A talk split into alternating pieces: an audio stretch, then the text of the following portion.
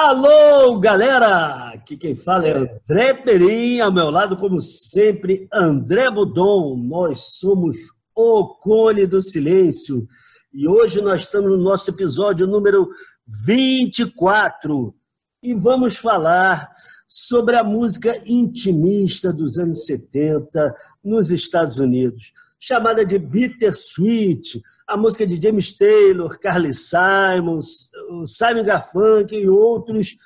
E vocês vão gostar muito. Vocês segurem a onda, daqui a pouco a gente volta. Mas enquanto isso, vocês vão aqui embaixo e clicam, dão like, divulguem para todo mundo que a gente conta com vocês. Então segure a onda que daqui a pouco a gente está de volta. Cone do Silêncio, um bate-papo musical apresentado e produzido por André Perim e André Budon.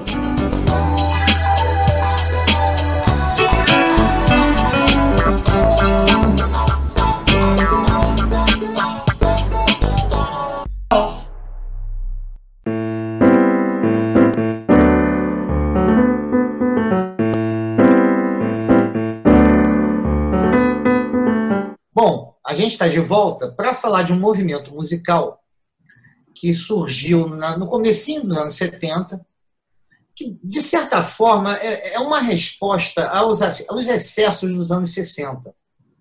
É, o Bittersweet, depois foi, foi conhecido como esse movimento, ele era uma música pop muito influenciado pelo country americano e pelo, pela folk music, ou seja, Bob Dylan, e o pessoal do country, com caras como Willie Nelson até, que era meio que uma resposta mais tranquila e mais é, introspectiva do rock and roll dos anos 60. A gente tem que entender que em 1970 os Beatles tinham acabado, Janis Joplin e Jimi Hendrix tinham morrido de overdose com 27 anos.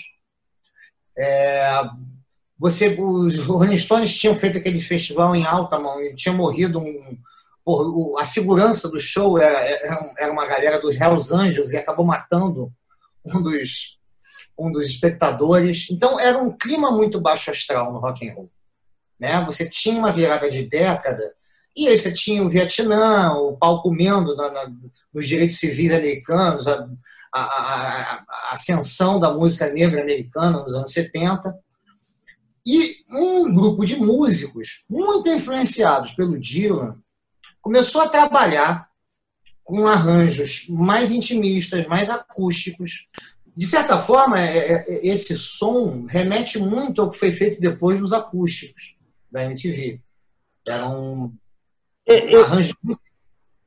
Posso falar? Não, vai, então segue, então segue aqui tá. da MTV.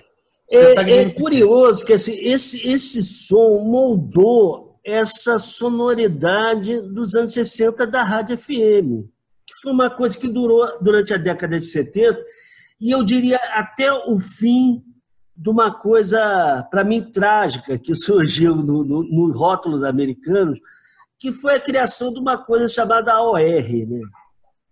que é o rock orientado para adulto. Que se tornou isso, que isso é um rótulo que pode dizer qualquer coisa e nada ao mesmo tempo. E também a música romântica virou balada né? virou uma balada romântica.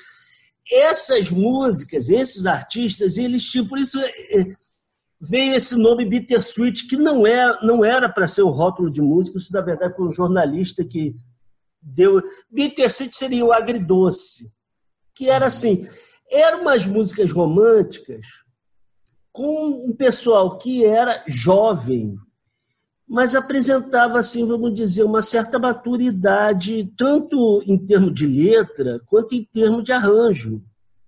Né? Era uma música saber... reflexiva, né? Hã? Era uma música, as letras eram reflexivas, mais, mais interiorizadas, né? Muito intimistas, muito, muito, muito, muito E assim, e o pessoais, e absolutamente pessoais. Todo, muitas delas é, é, em primeira pessoa, o cara contando os problemas dele. É, assim, é difícil você pegar uma historinha, né? Uma, uma música na terceira pessoa de, de, dessa galera. É, assim, é, normalmente músicas que o cara cantava sobre ele mesmo. É, é, é, o cara se desnudava muito na, na, nas letras, né? na, na forma de se sabe, a, a expressão lírica dessas músicas é muito pessoal. Isso acho que também faz uma diferença do que acontecia da cena do, do, da época né, musical. E o núcleo principal disso foi feito basicamente por três artistas, que foram James Taylor, Carole King e a Carly Simon. Eles, é curioso, porque assim, James Taylor foi casado com a Carly Simon, James Taylor gravou música da Carole King, a Carole King teve colaboração também. Eles tinham uma, uma ligação entre eles. Não, a Carole King tocou na banda. A Carole King tocou na banda do, do James Taylor.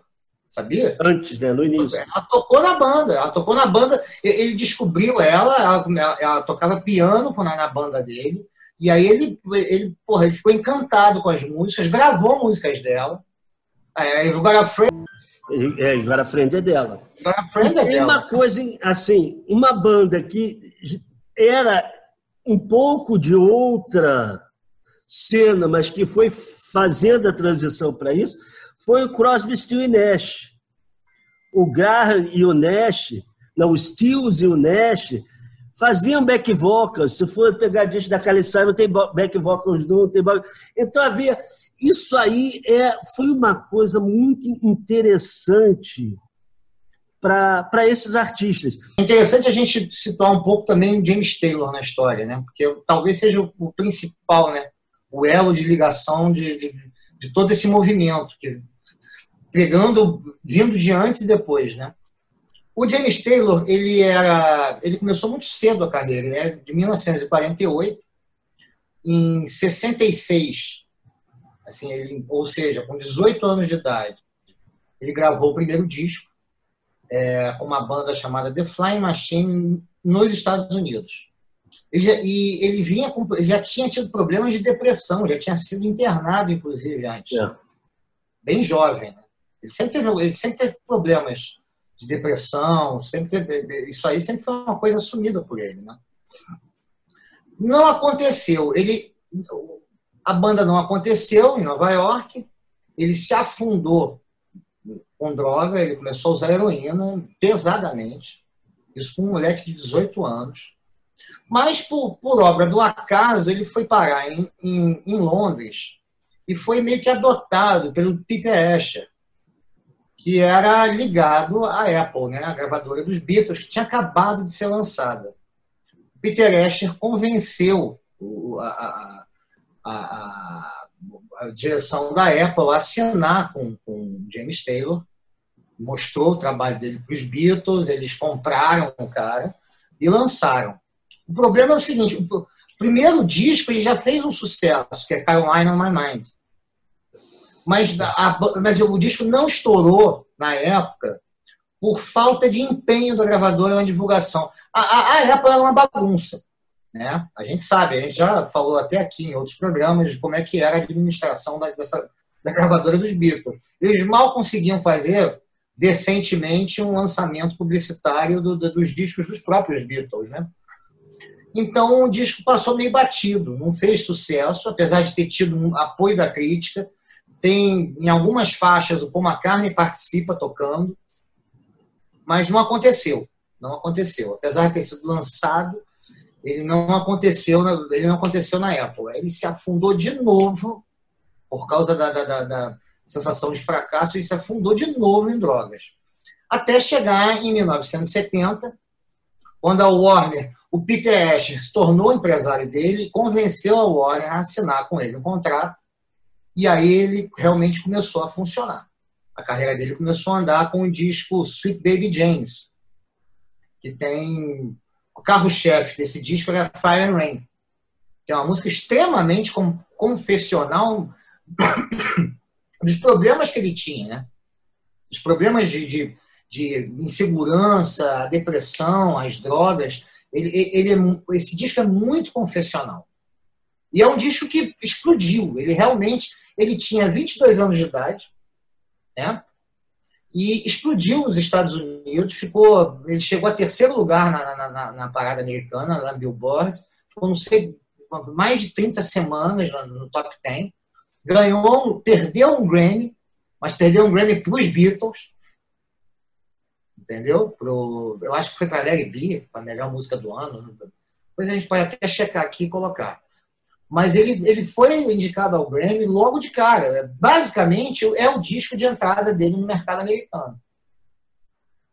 E rapidamente ele começou a fazer sucesso, ele começou a, a excursionar. E o arranjo, o que, que, o, que, que o James Taylor fez? Ele, ele pegou muito do Simon Garfunkel, né, dos arranjos acústicos, das guitarras sem distorção, percussões, pianos. Ele foi muito nessa linha. É, né? Tinha uma coisa assim, meio, meio. Porque assim, tem essa coisa acústica meio folk, mas havia sempre um, um, um leve namoro com uma coisa latina, congas e soul. Muito pouco de soul, mas um pouco. Um é soul de branco, né? Music Mas se tornou o som para FM. Aquilo era perfeito, foi perfeito. Inclusive, uma coisa: o som que John Lennon fez uma certa época se encaixou muito nesse, nesse padrão FM. Ah, o, né? som do, o som do Allen Bridge, 74. O som do Allen Bridge, exatamente. Allen Bridge é um disco de FM americano da década de 70. É. Isso eu acho um descasso, né? Mas isso aí é outra história, né? É. É, o que é interessante é o seguinte: ele começou a trabalhar e você tinha ecos. É, o que é legal é o seguinte: essas coisas nunca acontecem aleatoriamente, surgem em algum lugar, mas você vai vendo que pessoas em outros lugares vão fazendo um trabalho parecido. Por exemplo, enquanto o, o, o James Taylor galgava as paradas nos Estados Unidos, você tinha na Inglaterra o Cat Stevens. Mas o Cat Stevens foi namorado da Carly Simon.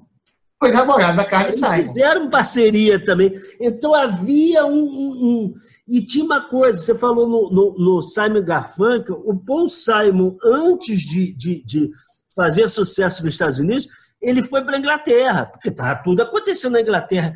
Então houve uma certa troca de, de, Não, de, mas, de mas, assim, a partir, o que é interessante nessa, na, coisa, na, na, questão da música pop, a partir dos anos 60, que quando a Inglaterra entra no mapa, você virou você virou uma, um, uma estrada de ida e volta. Os americanos Sim, iam para lá. Não era só invasão inglesa, era, era um, não, diálogo entre os Estados Unidos. Cara, o, o Jimi Hendrix foi estourar na Inglaterra. É, é. é. O Jimi Hendrix teve que ir para a Inglaterra, entendeu? Sabe, viver aquela questão, a coisa da swing em London e ele, ele virou o Jimi Hendrix na Inglaterra. Depois, ele, quando ele chegou nos Estados Unidos, as pessoas, porra, mas esse cara é americano? Porque ele, ele primeiro estourou lá, né? Então você tinha esse intercâmbio, né? O, a Inglaterra tinha, é, é, é por exemplo, o, o, o, correspondente ao Bob Dylan na Inglaterra era o Donovan, né? Assim, era o cantor folk inglês, né? Que é o cara do Season of the Sweet, é, Season of the Witch, é, Aquarius, é, Sunshine Superman. Era um cara do, da, da, folk music é, britânica com um pouquinho de psicodelia. O Cat Stevens veio depois. E o Cat Stevens tem muito a ver, tem muito a ver com, com, com o som do, do James Taylor. É, é, a, a, temática ali é parecida. Quer dizer, a, a música mais famosa do, do, do Cat Stevens, é, que é o Father and Son, que é uma, uma declaração de amor de um pai, né? dizendo: olha, você é novo, você ainda vai ver como é, a vida vai, vai andar. Pô, era a questão uma... do filho sair de casa, que a toda a juventude estava vivendo aquilo, todos os pais estavam vivendo aquilo. É.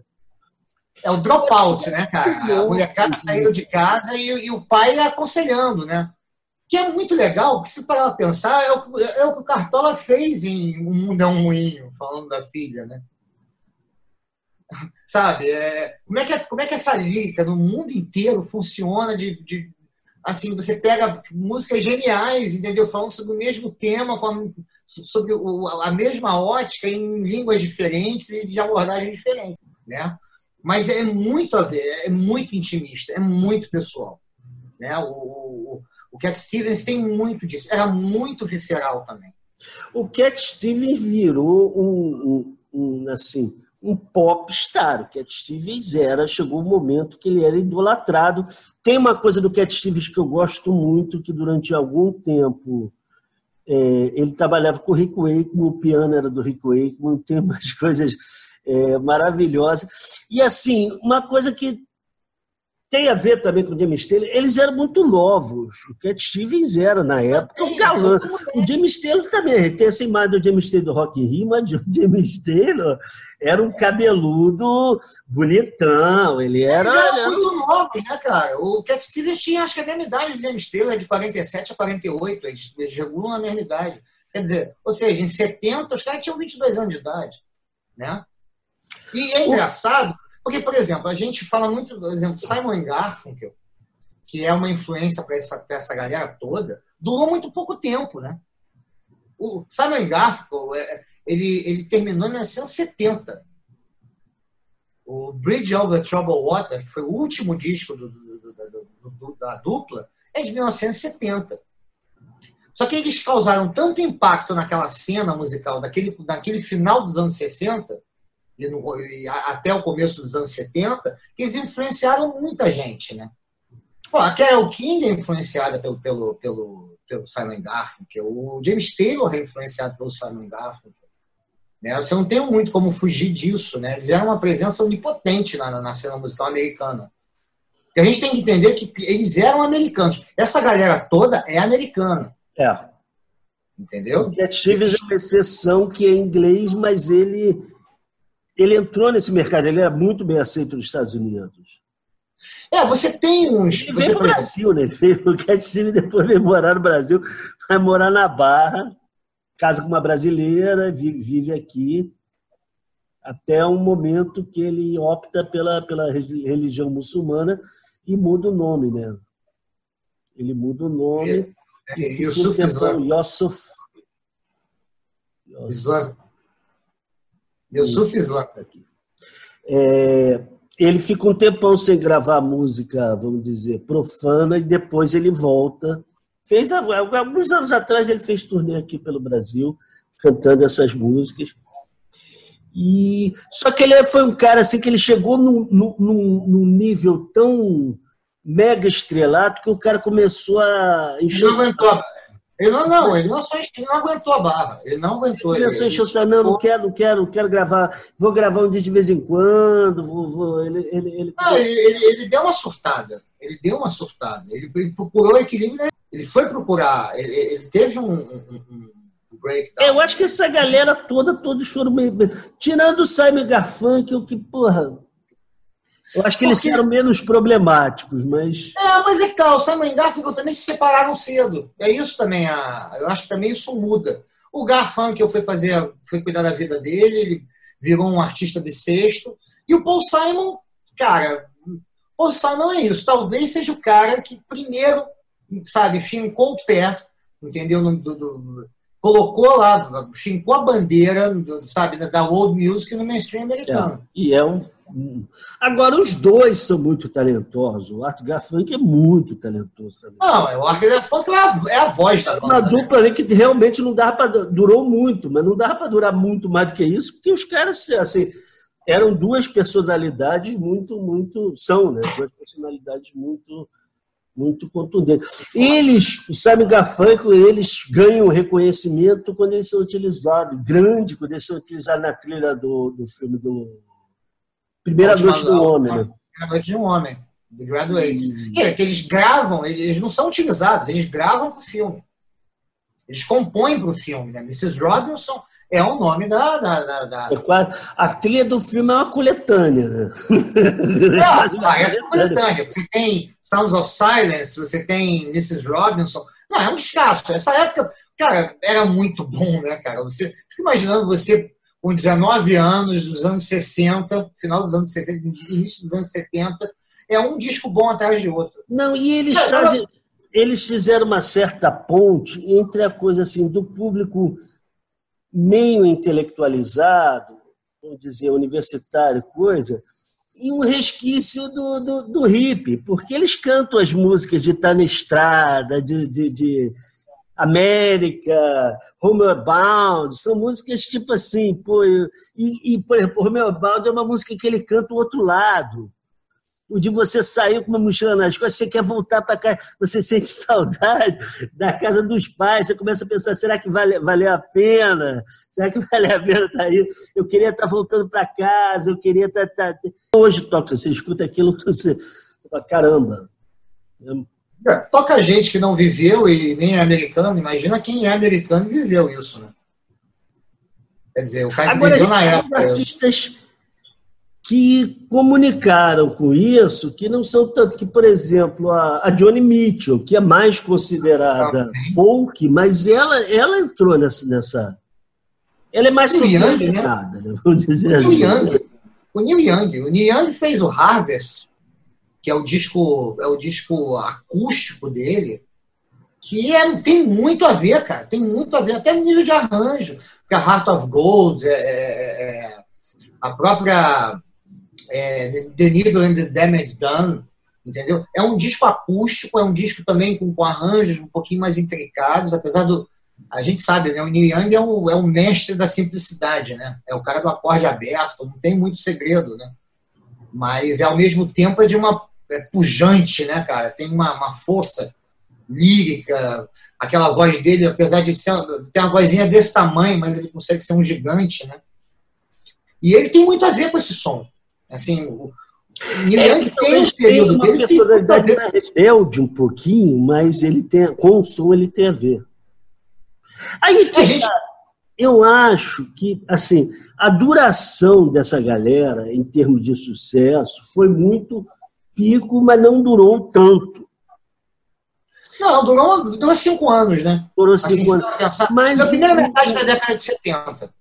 Mas, mas um... ela marcou muito marcou muito e eu acho assim, influenciou, depois deu uma queda e veio reinfluenciar, porque depois, assim, nos anos 2000, final de 1900 e coisa 2000, Nora Jones, esse pessoal, cara, Nora Jones é... Jamie Cullen, Nora Jones, ah, se parar pensar um pouco, a própria Amy House.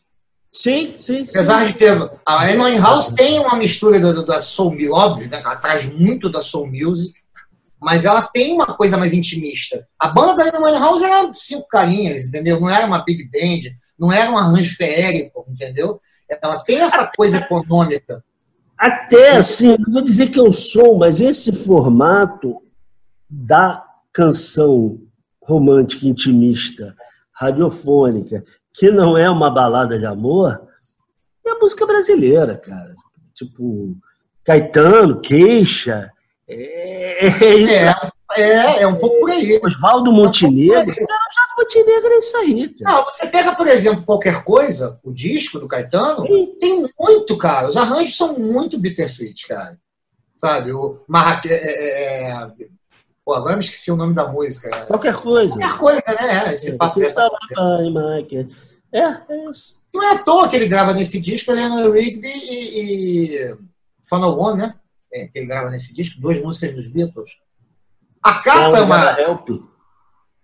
Não, ele, mas não, não nesse disco. Nesse disco ah, não, Help pelo é Joia, né? Help pelo é Joia. É, ele grava Funnel One e grava. Funnel One. Funnel One e grava Eleanor Rigby. É. E a capa é uma. A capa remete ao Larry B, né? Aquela capa preta com quatro fotos igualzinha, né? A disposição da capa é, igual do Larry é, é, é, como você falou no início, assim, é meio uma antítese ao rock and roll, mas não é antítese, porque o, o rock se tornou isso, o pop, essa abrangência que teve na década de 70 foi muito. E essa. Eu acho que maturidade, quer dizer, era um pessoal jovem, mas que fazia uma música intimista, com muitas influências, né? E de uma qualidade. Porque, assim, até os Beatles, pô, sei lá, o George Harrison, com trinta e tantos anos, ou menos até, ele não fazia rock and roll.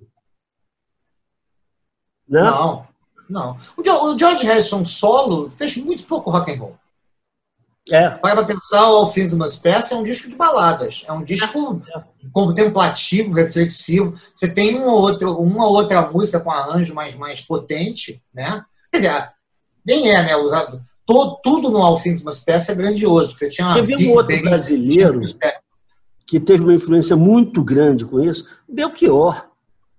Belchior. Belchior, cara. O som do Belchior era isso. Verdade, verdade. O som do Belchior era isso. Urbano, né? Urbano.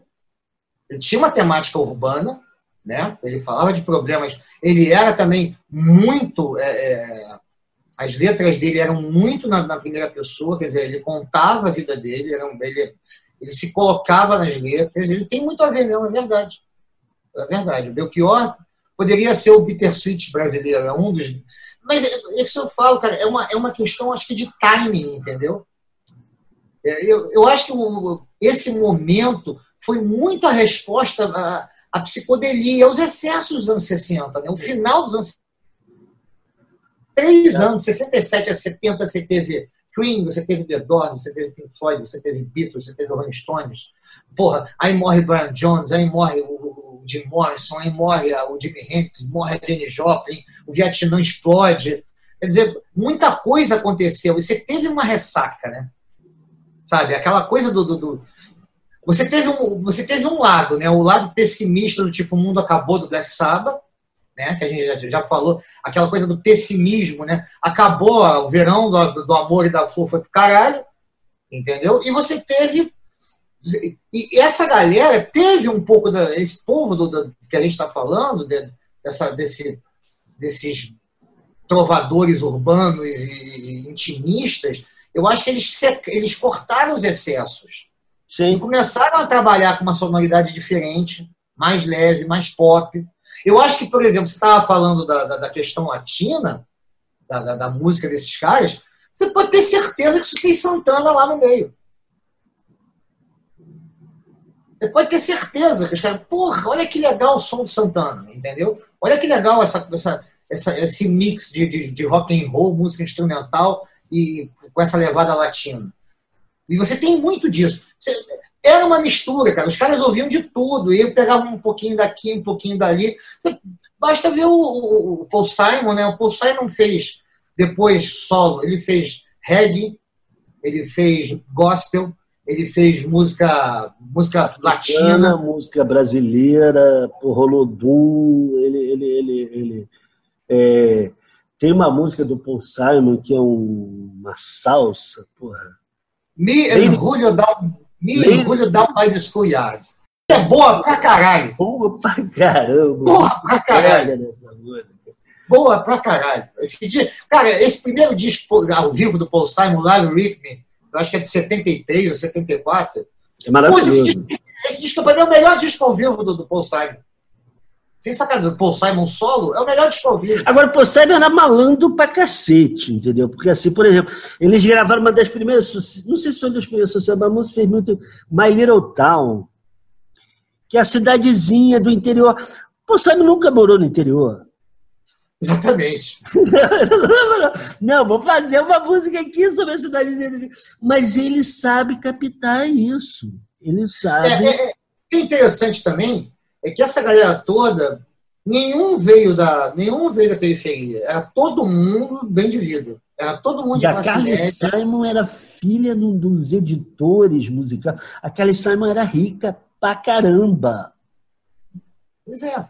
Não, o, o Paul Simon era de uma família, era de uma família judia, sabe, com, com, com um padrão alto de vida. O próprio James Taylor também veio de uma família tradicional é, da Era uma classe Norte. média alta. Era uma classe média alta, às vezes classe alta, né? Às vezes classe alta. Da Carmen Simon.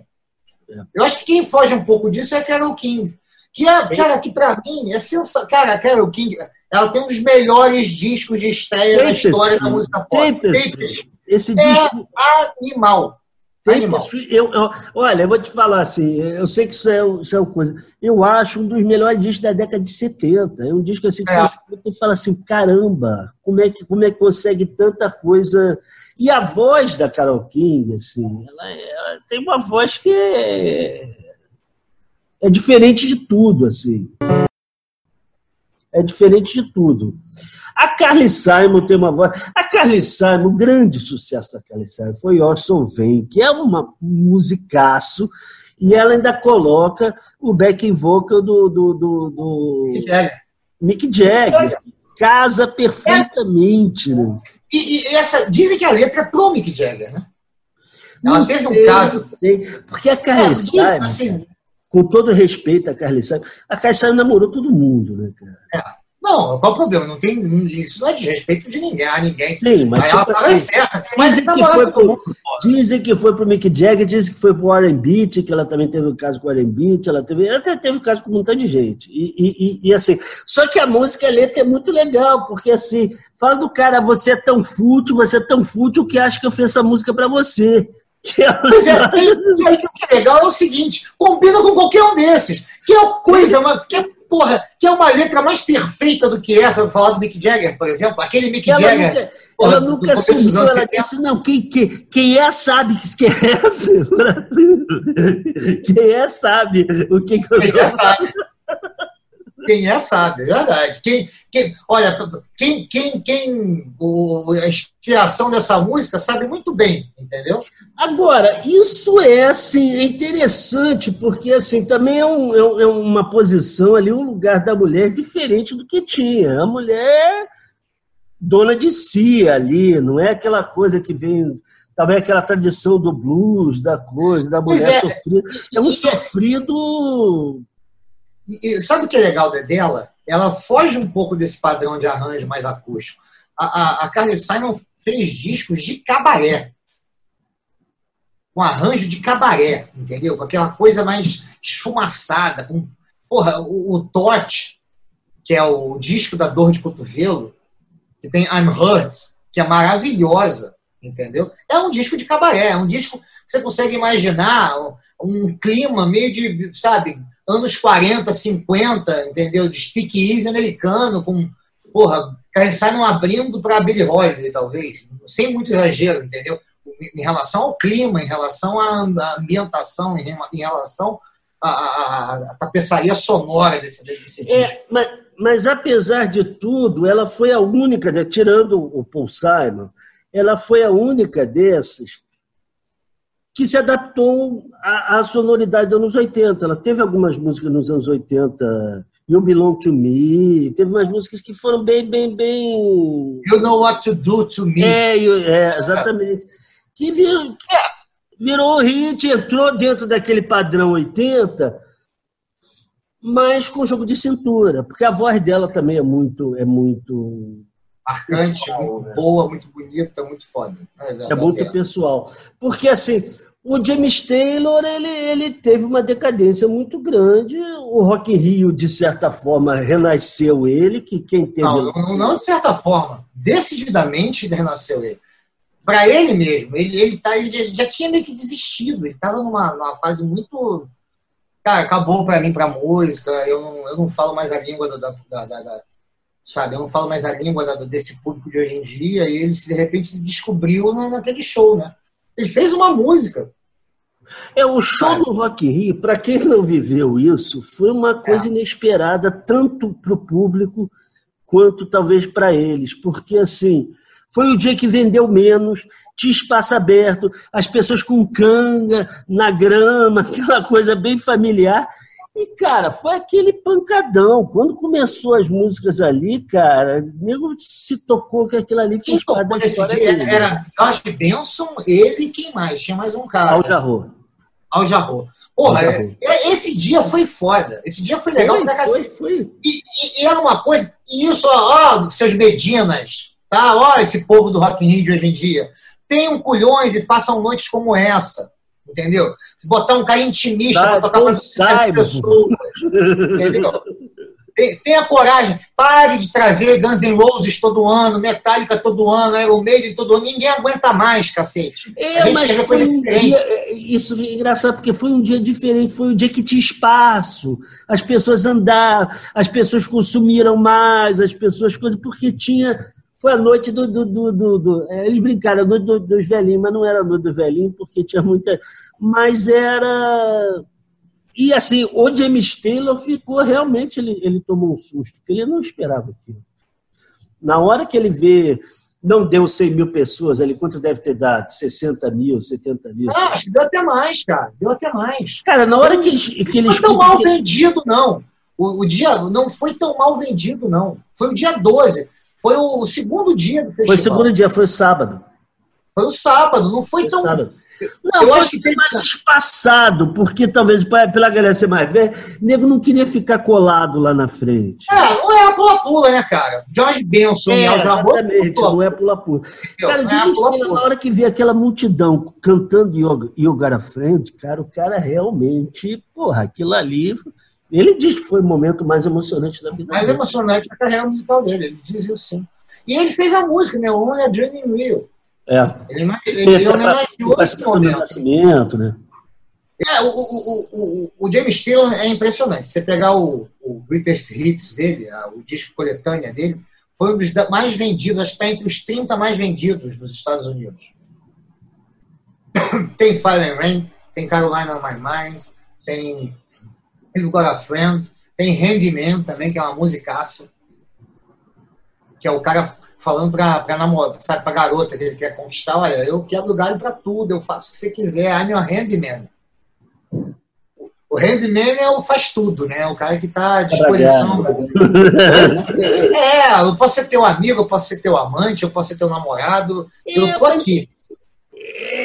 É legal, que eu acho legal isso, apesar de ter essa coisa densa, eles saíam dessa, dessa. que depois perderam. Depois a música romântica virou um, um, um padrão ali do eu, eu te amo, você me ama, você não me ama. É, virou aquela coisa. É, exatamente. Ficou, ficou uma coisa melodramática. É. Mesmo os negros, mesmo a música negra americana dessa época, não era. não tinha. Aí que é legal, né? Assim, a, a, o Bittersweet, né, esse soul de branco, ele.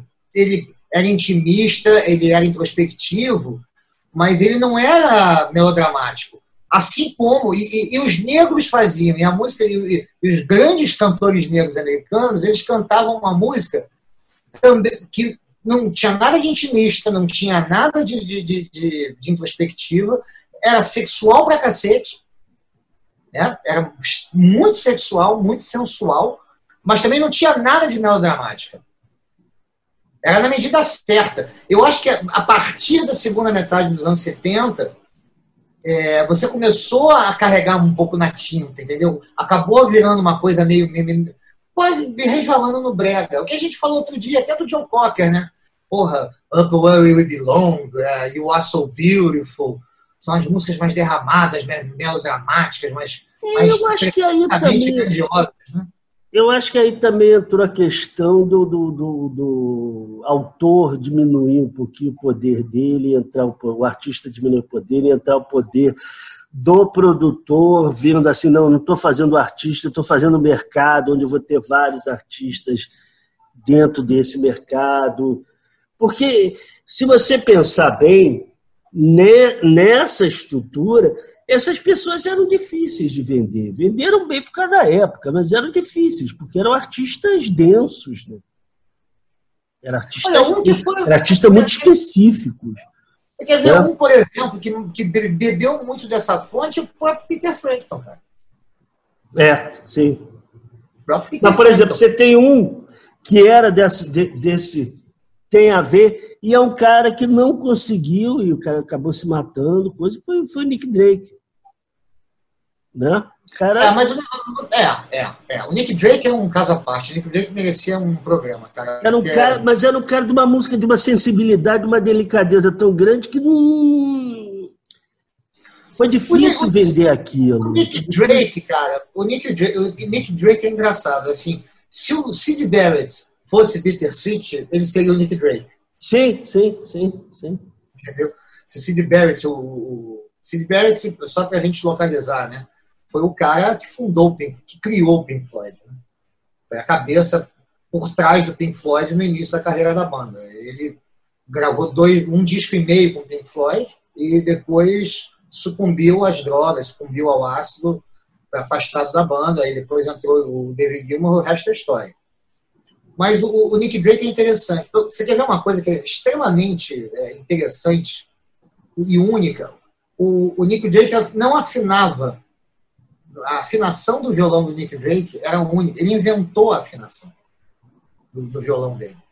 Você hoje tem o Nick Drake Tuning. Você, são, é uma afinação completamente diferente e você faz uma, umas linhas de acorde com corda solta que é maravilhoso. Ele inventou aquilo, ele criou uma linguagem própria, da, da sabe, da, para essa, essa onda intimista, essa onda bittersweet. Durou muito pouco, porque ele morreu muito cedo. Não, e é. isso assim, é uma questão que, tipo assim, se você tem várias afinações no show, os Rolling Stones têm isso. Uma guitarra para cada música, para cada afinação. Se você tem que parar e afinar e coisa, cara, o show fica porra. E o Dick Drake tinha um problema muito grande de timidez. O cara, o cara não gostava de fazer show ao vivo. Era, o cara é clarinetista, cara. Sabia? Ele, ele estudou clarineta e ele, ele chegou a gravar, ele chegou a gravar, acho que o concerto, ou o quinteto para clarineta e cordas, ou, ou o concerto para clarineta. Eu não sei de qual dos dois que ele gravou, é um dos dois, ou o concerto ou o quinteto de Moza. Ele gravou Moza. E é uma delicadeza assim, é, é impressionante. É, as músicas dele, olha, assim, é um cara muito pouco conhecido, vale a pena buscar, vale a pena procurar. Ele tem um disco chamado Pink Moon que é maravilhoso. É todo nessa linha, músicas intimistas, uma voz quase sussurrante. Você vê a timidez dele já na voz, né? Você já vê a introspecção dele na voz. Ele quase não canta, ele sussurra. É quase como um João Gilberto para pensar. É. Essa galera tem muito a ver, né? Até isso tem a ver, né? Essa coisa intimista. Eu acho que tem. Se, pode ser lá longe, mas talvez tenha a ver mesmo né? com, a, com, com, com essa abordagem banquinho e violão da Bossa Nova, do João Gilberto. Né? Depois, ao longo dos anos, a gente foi descobrindo tanta gente que ficou fascinada pelo João Gilberto. Né? Não, porque, por exemplo, uma assim que a gente tem, que eu falei aqui, a, a Johnny Mitchell. A Johnny Mitchell era uma artista considerada folk. Mas a Johnny Mitchell tinha um conhecimento de jazz, entendeu? Profundo e provavelmente conhecia João Gilberto. Claro, claro, conhece, né? Porque a Mitchell ainda está vivo. É, claro, conhece. entendeu? Por sorte ainda vivo. Essa batida aqui não tem a ver com a minha cultura, mas a, a informação, claro. É, a ambiência, entendeu? A, a, a pegada, a, a, o objetivo, né, cara? O, Agora, sim, a gente falou lá atrás, eu acho legal essa coisa de, de que a gente fala, apesar de ser datado, esse som tem um eco hoje, entendeu? Esse som reverbera, esse som reverbera até hoje. Eu acho muito legal, muito legal, porque é, sei lá, Billy Eilish, essas, pô, você escuta e fala assim, pô, tem a ver, tem a ver. E você vê ecos disso até hoje. Você, por exemplo, cara, o Ed Sheeran tem muito a ver, né? Aquele, esse, porra, é um novo Bob Dylan, é um novo James Taylor, né? Da, da geração de hoje em dia. O cara é talentoso pra cacete, inclusive. E tem uma banda dos anos 70 quer dizer, que veio desde os anos 60, que eu acho que pegou muito isso, que aí já entrou no AOR, vamos dizer assim, que é o Fleetwood Mac, né? É. Que é o som, o Fleetwood Mac é o som FM. Leve, entendeu? É. Nada muito, sabe, com os arranjos. Não, aí, aí você tem essa escola, né? Fleetwood Mac, você tem o Eagles, América. É, é. América tem muito disso também, cara. América tem muito disso também. E a América a gente lembra, né, cara? O, o disco do América que bombou no mundo inteiro, produção do nosso querido George Martin dos Beatles. Né? Que pegou a. a ele, ele pegou essa atmosfera acústica. Tem umas músicas. O América tem musicaço, a gente tem que botar na playlist também. Porque pô, tem Ventura Highway, tem a Horses No Name, que é, que é uma clássica já.